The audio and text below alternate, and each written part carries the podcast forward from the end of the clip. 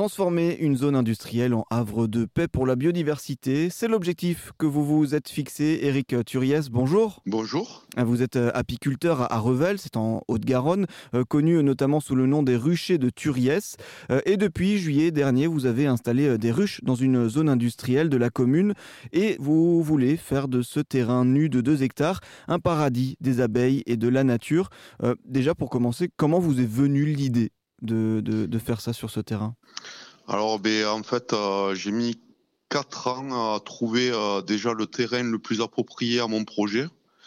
C'est très difficile de trouver euh, des terres agricoles sur notre zone. Et ben, en multipliant les, rencontres, en discutant un peu à droite à gauche, j'ai pu finaliser et trouver ben, le mieux, enfin, le terrain le plus adapté à ce que je voulais faire, parce que je voulais être le plus proche de la ville pour être le plus local possible. Et donc, euh, ce terrain s'est prêté parfaitement à ce que je voulais faire, puisque je suis à 800 mètres du centre-ville, du euh, de la halle du Beffroi pour euh, le marché du samedi, qui actuellement je ne fais pas encore de vente, mais c'est dans ce dans cette optique-là et après être proche des écoles aussi pour, euh, pour sensibiliser les enfants euh, surtout euh, à l'écologie, à la biodiversité.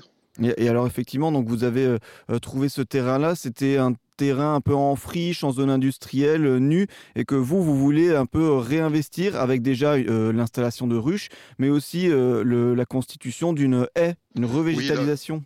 Oui, j'ai déjà planté mais presque 200 mètres de haie grâce à Arbre et Paysage d'Autan. Et euh, l'objectif euh, de l'année prochaine, là, je suis parti en formation euh, design pour un système agroforestier avec Envol Vert, là, qui se situe à, côté de Castres, là, pas loin de chez moi. Et je fais des sessions de formation pour l'agroforesterie dans un projet un peu plus global sur la plantation d'arbres fruitiers locaux anciens et et d'arbres améliorants. Et, justement, c'est quoi votre objectif en, plantant ces haies, ces arbres sur ce terrain? Mais En fait, c'est recréer euh, le gîte et le couvert pour euh, la biodiversité environnante, faire euh, ben, comme un genre de corridor écologique et pouvoir apporter vraiment un endroit euh, propice au développement de, cette faune et flore sauvage. Recréer cette biodiversité et tout faire pour qu'elle euh, elle s'y épanouisse. Euh, justement, vous, vous, nous l'avez expliqué en janvier dernier, vous avez planté donc cette haie de presque 200 mètres. vous avez planté quoi? Ben, Là, je suis passé donc avec Arbre et Paysage d'Autan. Et nous avons diagnostiqué ben, le sol pour voir quelle essence rustique se prêtait le mieux pour le développement.